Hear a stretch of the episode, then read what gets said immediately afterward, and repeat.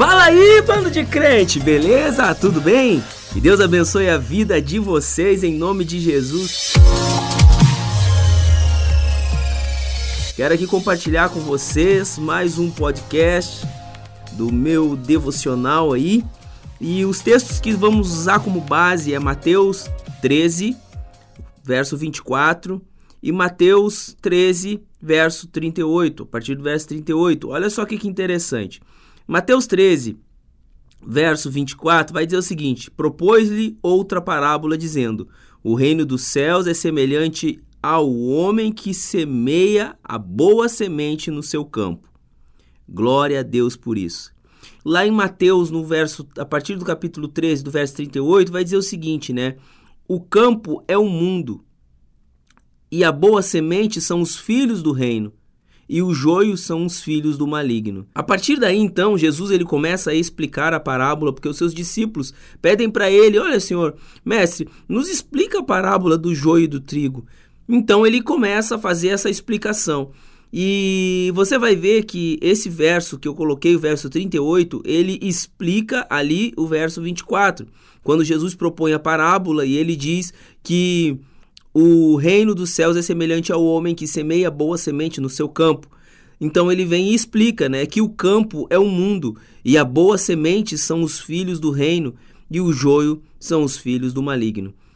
Jesus propõe uma parábola esta parábola fala sobre um campo onde foi plantado as sementes e que essas sementes são boas, mas que também existem as sementes más. Logo após, ele explica esta parábola a seus discípulos. Então fica entendido, né, que ela ilustra o fim dos tempos. O contexto todo da parábola está falando sobre os fins do tempo. Quando Jesus começa a dar essa explicação, nós conseguimos entender isso claramente. Uh, na sua explicação, o que chama a atenção é que Jesus é o que planta a boa semente e que essa boa semente são os filhos do reino. Existe também a má semente, plantada pelo inimigo. O que distingue as duas sementes é o resultado que elas geram. A semente plantada pelo maligno gera escândalo e iniquidade. Já as plantadas por Jesus são sal da terra e luz para o mundo. A boa semente gera uma boa árvore que vai gerar bons frutos para outras pessoas comerem, ou ao menos, né, sombra para outros se abrigarem. Então precisamos refletir em que tipo de semente eu sou e quem de fato me plantou. A resposta para essa pergunta está no resultado do que nós estamos gerando para o reino.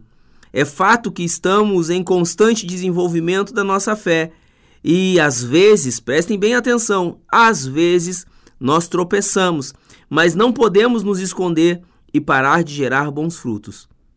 Porque se fomos plantados por Jesus, nós somos boas sementes. Olha o que, que diz em 1 João, capítulo 3, verso 6. Todo o que permanece nele não vive pecando. Todo o que vive pecando não o viu nem o conheceu. O fim está próximo, queridos irmãos, e Jesus espera que venhamos resplandecer como o sol no reino de seu Pai. Isso está lá no livro de Mateus, capítulo 13, no verso 43. Queridos, que Deus abençoe a vida de vocês. Espero que essa mensagem tenha edificado a sua vida. E no nome de Jesus, compartilhe com outras pessoas. Nos segue aí nas redes sociais. Vai lá, em nome de Jesus. Semana que vem tem outro devocional aí no grupo para vocês. Deus abençoe, no nome de Jesus.